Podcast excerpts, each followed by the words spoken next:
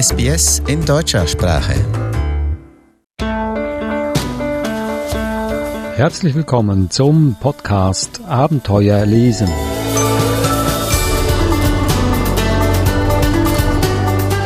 Ich bin Adrian Plitzko. Mit mir im Studio sitzt Eva Murer. Hallo Eva. Hallo Adrian. Hast du die Koffer gepackt? Natürlich. Ja, ich auch. Also nicht mit Büchern, sondern natürlich mit äh, sommerlichen Kleidern, denn wir reisen wieder um die Welt und wir gehen in ein subtropisches Klima, glaube ich, zumindest mit dem einen Land. Das andere Land kann auch ganz schön kalt werden. Wir gehen nämlich wieder Bücher suchen aus der ganzen Welt, die in die deutsche Sprache übersetzt wurden. Heute mit dem Buchstaben I. Und da lassen wir mal jeden raten, was das für Länder sind. Hier im Podcast Abenteuer lesen.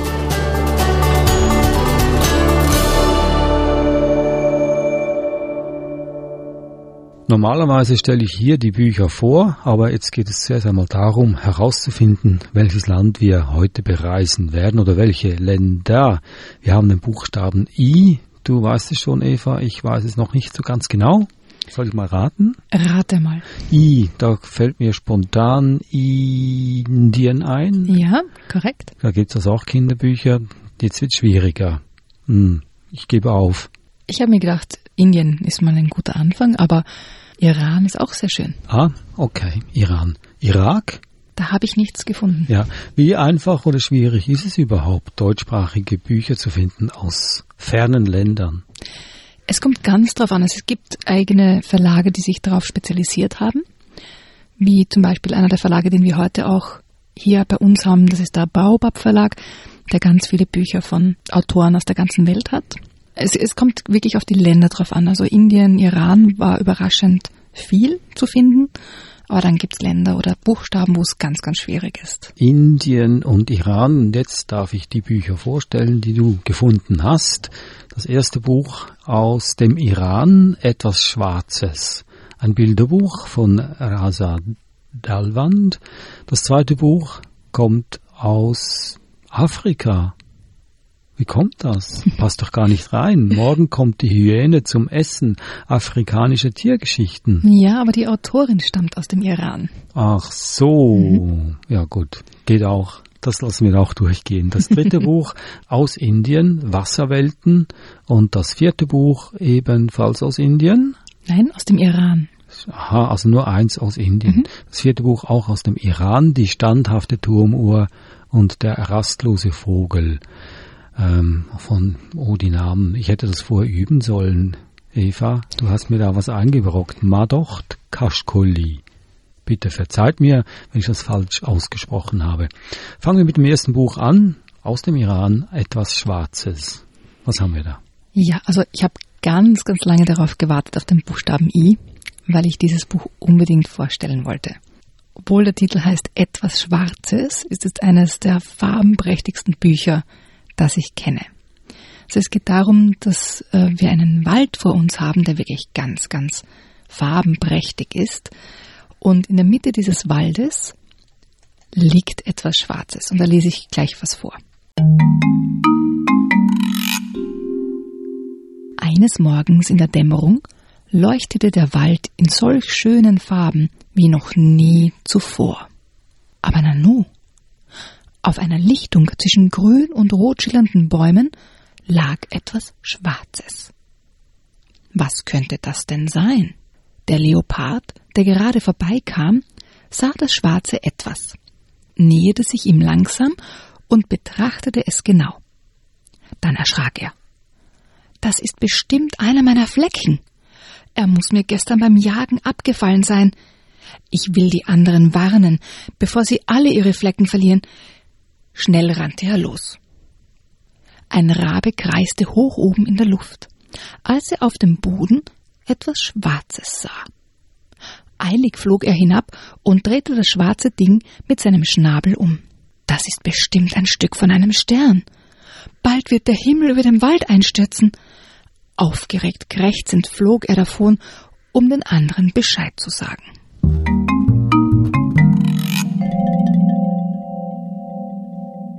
Und so geht die Geschichte weiter. Also auf einer Seite ist der Text auf weißem Hintergrund, sehr neutral, und auf der gegenüberliegenden Seite gibt es die farbenprächtigsten Illustrationen. Und es ist einfach ein Gedicht, dieses Buch anzuschauen. Selbst wenn man den Text nicht lesen würde, allein die, die Illustrationen sind es wert, das Buch zu lesen.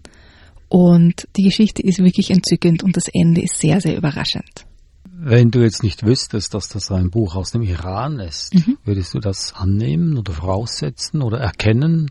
Ich denke mir, erkennen ist zu viel gesagt, aber es hat mich ganz, ganz ähm, stark an die an diese farbenprächtigen persischen Teppiche erinnert.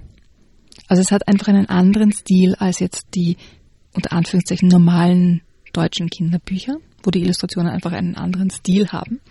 Insofern merkt man, es kommt aus einer anderen Kultur. Aber ich hätte jetzt, also ich wüsste jetzt nicht, ob ich auf, auf den Iran zum Beispiel getippt hätte. Ich habe nur die Bilder gesehen und habe gedacht, das ist so wunderschön, dass ich es vorstellen muss. Hm, also worauf ich hinaus wollte, ist, äh, du hast es jetzt beantwortet mit den Bildern. Da erkennt man, dass es nicht unbedingt deutsch ist. Aber mit dem Text, mit der Geschichte, der Inhalt der Geschichte, könnte das ein deutscher Text sein? Oder kann man da auch sagen, nee, das kann nicht deutsch sein? Doch, könnte schon. Ja. Ja. Also sieht man wieder, dass Geschichten eigentlich universal sind. Mhm. Ja, weil es gibt Drachen in der Geschichte, es gibt eine Eule, es gibt einen Fuchs, also auch von, den, von der Tierwelt ist es jetzt nicht nur Iran-spezifisch, sondern Tiere, die man sonst auch in jedem Buch findet. Für welches Alter ist das Buch geeignet? Ich würde sagen von 0 bis 99. ähm, ich würde sagen. Für alle Teppichliebhaber. ähm, ich würde sagen so ab ja, ab zwei, drei, wenn man also sich mehr auf die Bilder äh, konzentriert und dann wird der Text natürlich immer wichtiger und auch vor allem, wenn man dann überlegt, ja, was könnte das Schwarze denn sein? Dieses etwas Schwarzes.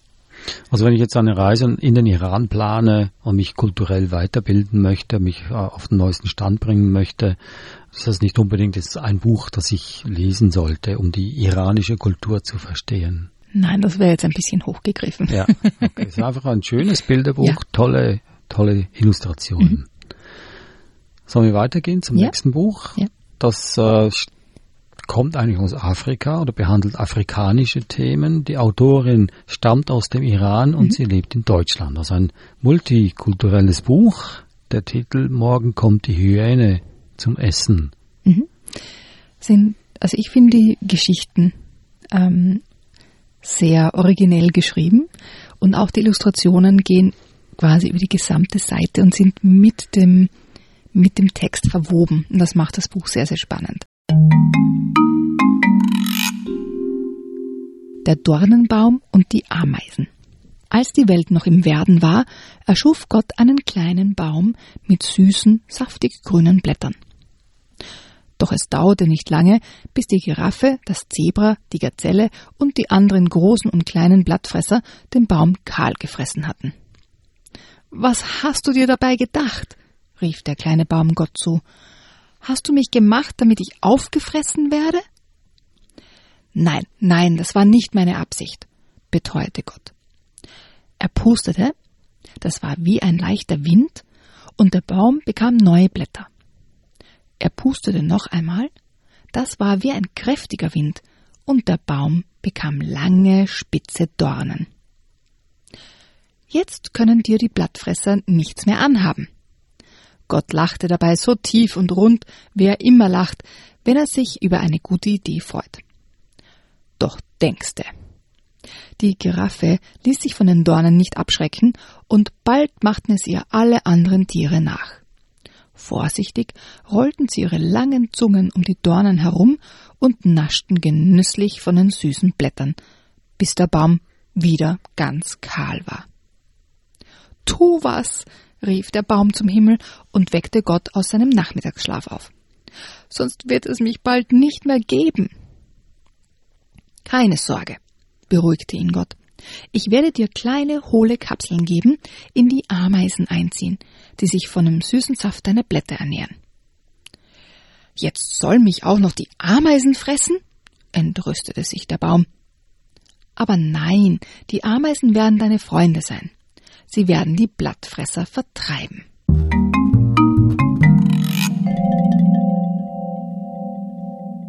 Da Das war ein Ausschnitt aus dem Buch Morgen kommt die Hyäne zum Essen. Afrikanische Tiergeschichten. Das heißt also, das war eigentlich eine Kurzgeschichte. Mhm. Auch nicht, nicht, Nicht das Ende. vollständig. Nicht vollständig, ja. Das Ende. Du kennst mich. Ja, ich kenne dich, aber ich kenne nicht das Ende hier von dieser Und Geschichte. ich werde es dir auch nicht verraten. Ja, Aber wir kommen drauf, dass der Baum sehr kitzlig ist, wenn die ganzen Ameisen auf ihm herumkrabbeln. Ja, und das ist aber noch nicht das Ende. Auch noch nicht das Ende, Ja, nein. gut. Ja. Es sind mehrere Geschichten in diesem Buch. Ähm, muss es afrikanisch heißen? Sind das dann nur afrikanische Tiere, die hier vorkommen? Ja, also es spielt schon Ja, also in Ganz der klar. afrikanischen Ja. Tierwelt. spannende Geschichten, lustige Geschichten, Ja. Umwelt, Erziehung. Ja, und ich glaube auch, dass man ein bisschen so die Zusammenhänge erkennt zwischen wie Bäume oder Pflanzen sich zur Wehr setzen und wie Tiere drumherum arbeiten mit ihren langen Zungen zum Beispiel, um trotzdem an die Blätter heranzukommen.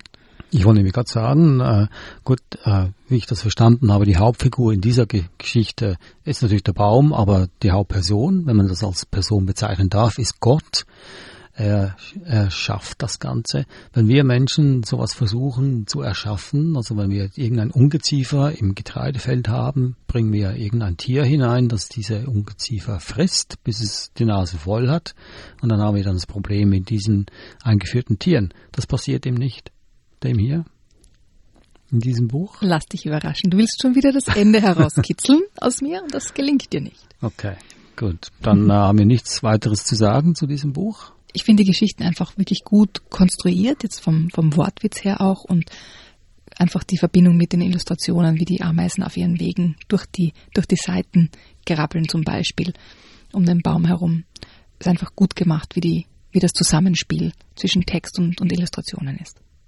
Das war so. Morgen kommt die Hyäne zum Essen.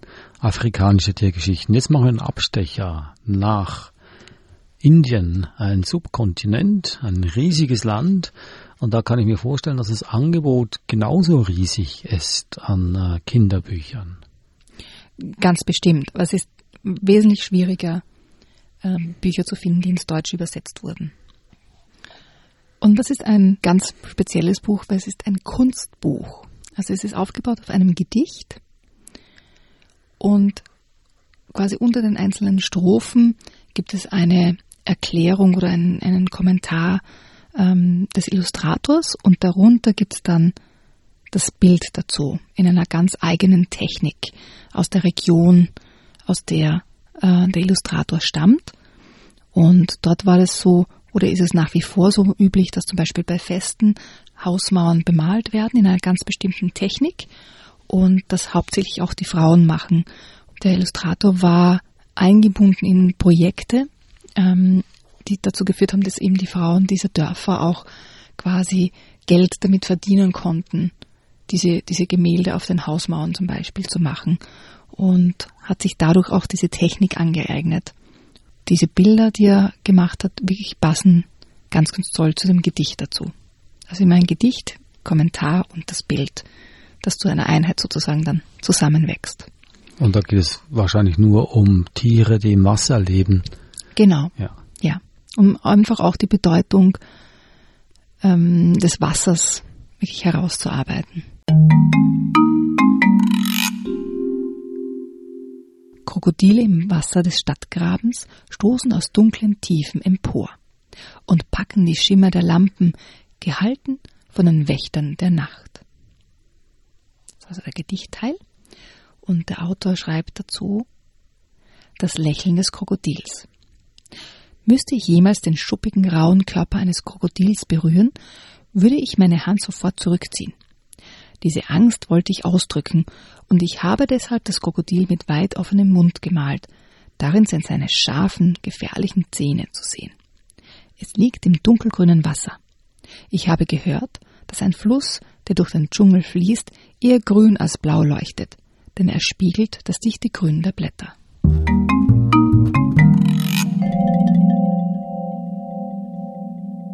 Und wenn man sich dann das Bild dazu anschaut, die Illustration, ist es wirklich so, dass es ein, ein, so ein Gemisch an grünen und hellgrünen Wasserwelten sozusagen sind, wo das Krokodil sich durchwindet. Und durch die spezielle Technik, ähm, wie das gemalt wird, mit ganz vielen feinen Strichen, die so in Wellen verlaufen, hat man wirklich das Gefühl so, dass das Krokodil durch dieses grüne Wasser schwimmt.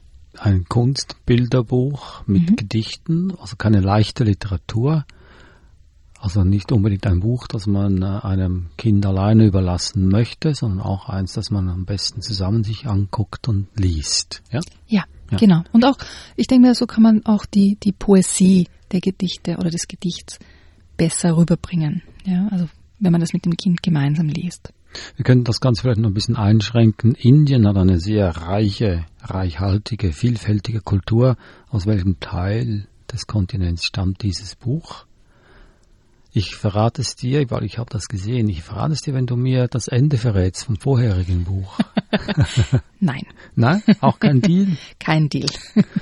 okay, also ich, ich sage es trotzdem, ja, als ich will mit gutem Beispiel vorangehen. Dieses Buch stammt aus Südindien. Die Geschichten aus der, die Gedichte sind äh, abgeleitet oder begleitet aus der tamilischen Literatur. Ja, aber die, die Maltechnik an sich, die kommt aus Nordindien, aus dem nordindischen Staat Bihar. Mhm, okay, also was ich hier so sehe, ist, äh, dass es ja um, um die Wasserwelt geht, die mhm. kostbare Welt des Wassers. Und jedes Bild wird von einem Gedicht aus der alten tamilischen Literatur begleitet. Und daraus schließe ich, Tamilen, die bevölkern vor allem den Süden des Kontinents, des Subkontinents. Und daher meine Annahme, dass es Südindien ist. Ja, aber die Maltechnik kommt aus dem Norden. Okay, das ist also ein, wiederum ein multikulturelles Buch. Das auf jeden Fall, ja. Das war also aus Indien. Wir gehen wieder zurück in den Iran mhm. zum vierten und letzten Buch, die standhafte Turmuhr und der rastlose Vogel. Und so wie beim ersten Buch aus dem Iran ist es ein, ein wahnsinnig farbenprächtiges Buch. Das Besondere daran ist, es kommt aus einem, aus einem Verlag, ähm, der sich wirklich bemüht, zweisprachige Bücher zu machen. Also in diesem Buch zum Beispiel gibt es den, den deutschen Text, aber auch eben den arabischen Text gleich daneben. Und ich denke mal, das ist eben auch etwas ganz Besonderes, ähm, dass es da ganz, ganz viel Material und, und Bücher gibt, dass man im zweisprachigen Leben einer Familie zum Beispiel auch einsetzen kann. Also zum Beispiel, wenn, wenn eine Familie, einer ist deutschsprachig, einer ist arabischsprachig, beide können das, das Bilderbuch am Abend vorlesen. Ja, also ich denke mal, das ist auch etwas ganz Besonderes dieses Verlages. Ich sehe hier gerade, dass es äh, im Jahre 2007 herausgekommen ist. Also mhm. mein erster Gedanke war, in Deutschland ein deutsch-arabisches Buch, wahrscheinlich von vor, wann war das, drei, vier Jahren, als die, die Welle aus Syrien in Deutschland eintraf, die Flüchtlingswelle, dass es vielleicht damit was zu tun hat, aber es ist unabhängig davon. Ja. Und in diesem Buch geht es eben um mehr oder weniger um einen Dorfplatz, wo eine Turmuhr steht. Ein Vogel möchte sich in dieser Turmuhr einnisten. Früh am Morgen flog ein Vogel über einen breiten, ruhigen, dahinfließenden Fluss und zog seine Kreise über die verschlafenen Straßen einer Stadt. Er hielt Ausschau nach einem Ort, an dem er ein Nest bauen konnte. Der Vogel ließ sich auf einem Baum nieder und schaute sich um. Plötzlich stießen seine Augen auf eine Turmuhr am Marktplatz.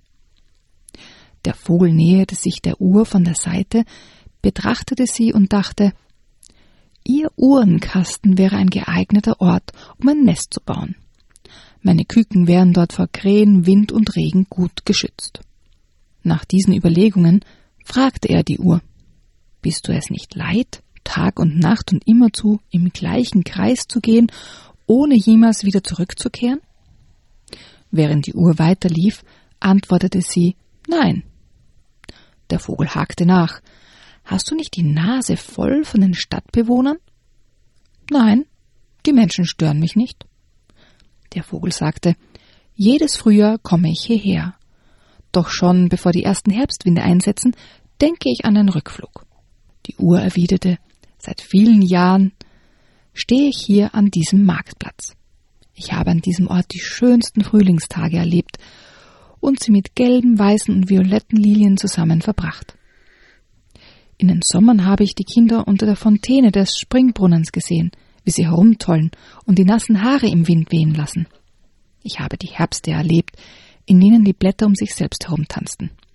Ich bin alle Tage und Nächte durchgelaufen und habe die Augenblicke gezählt. Jede Stunde habe ich für die Menschen geschlagen und morgens gerufen. Wacht auf! Der Tag bricht an.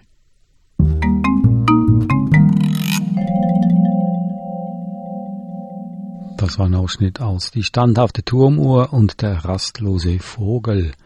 Wie geht die Geschichte weiter? Ja, der Vogel versucht wirklich sozusagen sich sich dort breit zu machen und, und der Turmuhr einzureden, dass niemand sie mag und sie ganz unnotwendig ist. Wie du dir vorstellen kannst, ist das kein, kein lustiges Gefühl für die Turmuhr, aber es geht gut aus. Das heißt, ähm, die Turmuhr erkennt dann, wie wertvoll oder wie sehr sie von den Menschen geschätzt wird. Also der Marktplatz ist so diese, der Mittelpunkt der Gemeinschaft. Und die Turmuhr ist so das Beständige. Es hat mich ein bisschen daran erinnert, ähm, wo ich herkomme, aus Graz, gibt es auch eine Uhr am Hauptplatz, die Weikart-Uhr. Und seit Generationen treffen sich Menschen unter der Weikart-Uhr. Also man braucht sich gar nicht genau verabreden, man sagt einfach, wir treffen uns bei der Uhr. Und das hat mich so ein bisschen an, an diese Geschichte auch erinnert, weil dieser Hauptplatz oder der Marktplatz ist etwas Beständiges, dort trifft sich die Gemeinschaft, dort treffen sich die, die Menschen.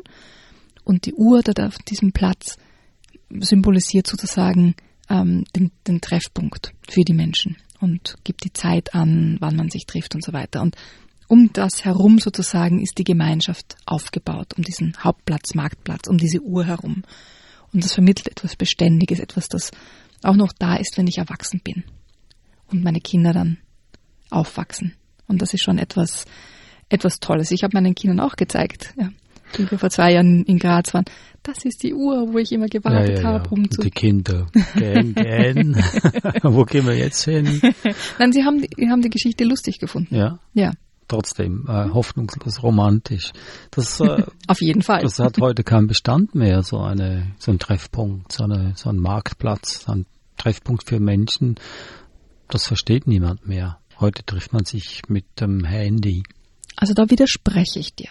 Ja. Ich glaube, dass das nach wie vor so ist dass sich vielleicht die Orte verändern, das kann schon sein, aber ich glaube, dass es in jeder Stadt zumindest einen Ort gibt oder nicht mehrere, wo man sich trifft. Ja, aber selbst dann, man sagt, wir treffen uns hier auf diesem Platz und dann steht man auf dem Platz und sieht sich nicht. Früher sind wir rumgegangen, haben geguckt und jetzt greift man zum Telefon. Wo bist du denn?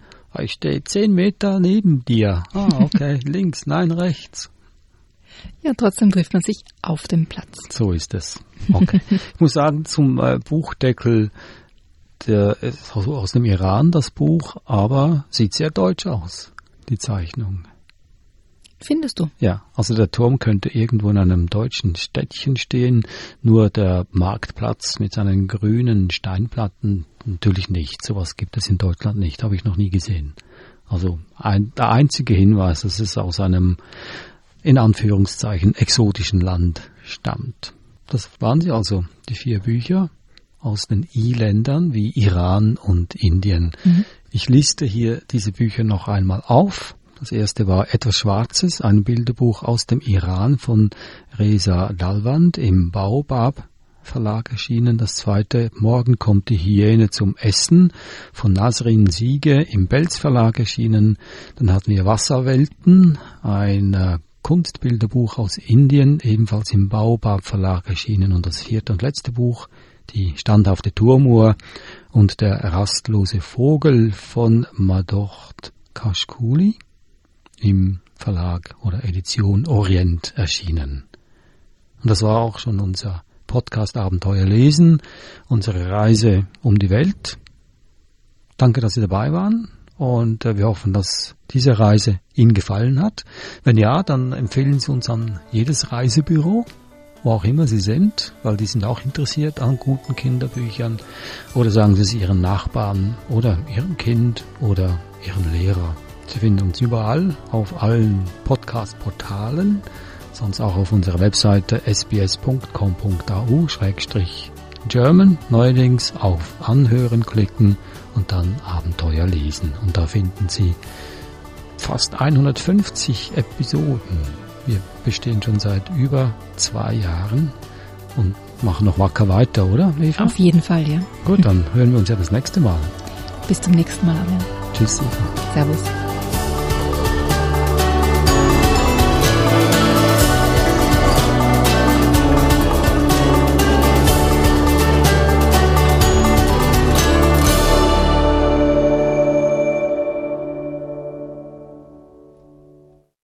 Kommentieren Sie unsere Inhalte, liken Sie uns auf facebook.com slash